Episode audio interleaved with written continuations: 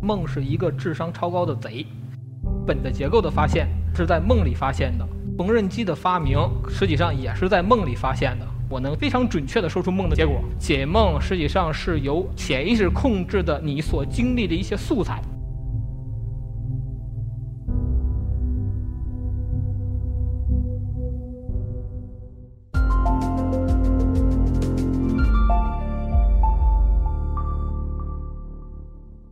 我是今天一个透的讲者 崔明磊，我的职业现在的职业是编剧。今天我们来聊的主题是梦是一个智商超高的贼。梦为什么说是他智商超高？本的结构的发现是在梦里发现的，缝纫机的发明实际上也是在梦里发现的。清醒的时候他们发现不了。而在梦里，可能只是睡了可能不到五分钟的时间，他们就会发现这个是因为控制梦的潜意识，可能说我们的智商是比要比我们清醒时候意识要高出很多。打个比方来说，我们意识可能是四八六、五八六，那我们的潜意识可能就是奔腾四，差距是非常大的一个。但是有人可能会说，为什么说潜意识比我们清醒时候意识强大这么许多？为什么我们人不是由潜意识来控制的？因为潜意识是一个贼，甚至说是一个呃高智商的天才型的罪犯。不要轻易让你去给别人解梦。包括我现在给我朋友解梦的时候，我从来不去问。呃，他一些生活的一些细节，因为问多了，我稍微问一下你最近经历什么或怎么样，我能非常准确的说出梦的结果，实际上都涉及到个人隐私。潜意识它控制梦，而梦它就是智商超高的一个存在。但是除了这样的一个存在之外，就是智商超高之外，它还有一点是它可能会对于我们有一个提醒，就是所谓的提醒是，比如说。呃，这个是在中国的中医里面会有一个叫梦，呃，梦析，就是通过梦来解析病，这是中医里面确实存在的一个。就是说，当我们身体不舒服的时候，它可能在梦里会给你一些提示，比如说你睡觉的时候把被子给蹬了之后，你可能做梦的时候会梦到自己是在一个冰凉的湖水里站着，甚至说可能在冰天雪地里站着，他就直接在提醒你。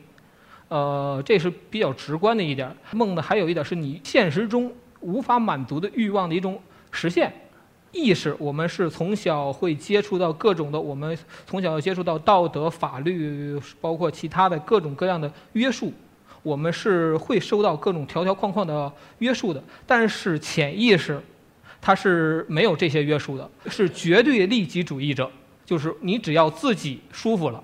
别人是否受伤，是否饿肚子，即使是饿死了，对你来说也无所谓。你会绝对的冷眼旁观。当潜意识控制你的时候，你饿了的时候，你不会去掏钱，呃，付钱去买东西，你会直接去拿。当然，在他的概概念中，那不是叫抢，我们认为是抢是偷，但他的概念中那是直接是去拿。他们认为这是非常合理的行为，因为潜意识是一个罪犯，会让你成为周围人厌恶的一个对象。说如果潜意识来控制一个人，社会会彻底乱套。潜意识只有当你的意识休息的时候，它会才会偷偷的溜出来，甚至说我们有时候可能在会走神儿，在那一瞬间，潜意识也会溜出来。所以说它是见缝插针的一个贼，只要有空，意识一只要一打盹儿，它就会立马溜出来。比如说我们在现实中，我不可能是说绝对的心想事成。我们啊，我想今天呃成为亿万富翁，我想成为王健林，我就能成为他，这是不现实的。但是在梦里，他可能真的成为一个王健林，达到你实现你的欲望的时候，你的心里会舒坦。你特别恨一个人，你恨不得要杀了他。但是在现实中，你敢杀人吗？不敢吧。但是在梦里，你可以杀人，没有警察会钻到你梦里去抓你吧？当你去你的情绪发泄完的时候，发泄了之后，你的心里的那种愤怒啊，或者其他的一些负面的情绪，你就会相应的去降低。在西方有一个一对姐妹。她吵吵架吵得非常厉害，都已经甚至快动刀了，然后被人被别人分开了。然后她姐姐就做了一个梦，我在梦里杀了一条小白狗。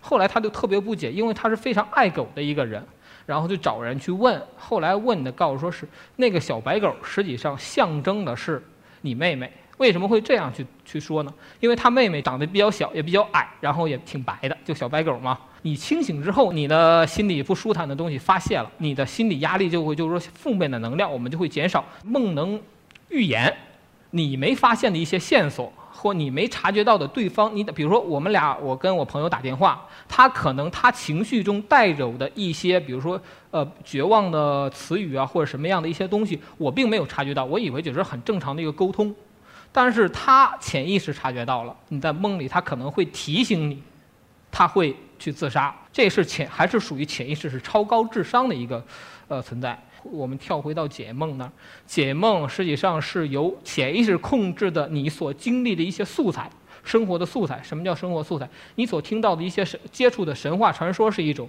你日常的生活经历，比如说你今天看到电影，看的你跟同事吵架或什么样，这是一种素材。还有一种，当你睡觉时候你所接触到的反应。我不知道有多少人能记住梦，反正是 能能记住的。我觉得你有必要去解一下。如果是比如说你早晨起来能记住，然后到中午已经忘掉了的，你可以忽略不计了。那就你就当是不小心看见了一个一段呃比较离奇的电影，仅此而已。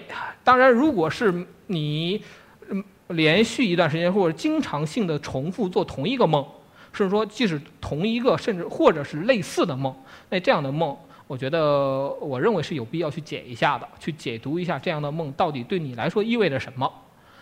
还有一种梦需要解，你醒了，记得，然后隔一天你依然记得，就是说对你来说你的印象非常深刻。这样的梦有必要去解，对你来说应该都是有比较重要的意义。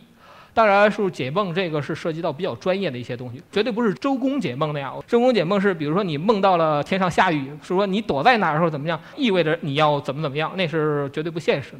正规的弗洛伊德的解梦是指的是什么？它是一个梦，即使再离奇，你就直接上天上天庭去当玉帝了，跟唐僧取经去了，你就是孙悟空。这梦再离奇，它肯定是一个完整的故事。你在梦里有情绪，你在梦里会高兴、会愤怒、会害怕。你必须整体去解读，才能把这个梦境的意义正正确的解读出来。梦是一个非常完整的故事，你必须完整的去解读，任何细节都不能放过。我一个网友也是那段时间经常在相亲，有一回他跟我说了一个梦，他被一圈小呃一圈特别可爱的小狗围着，然后他摸了摸一个小狗的脑袋，然后这个梦还有一个情节是在他旁边站了一个男的，但是那个男的他看不见他的脸，他就问我什么意思？我说你最近是不是还在相亲？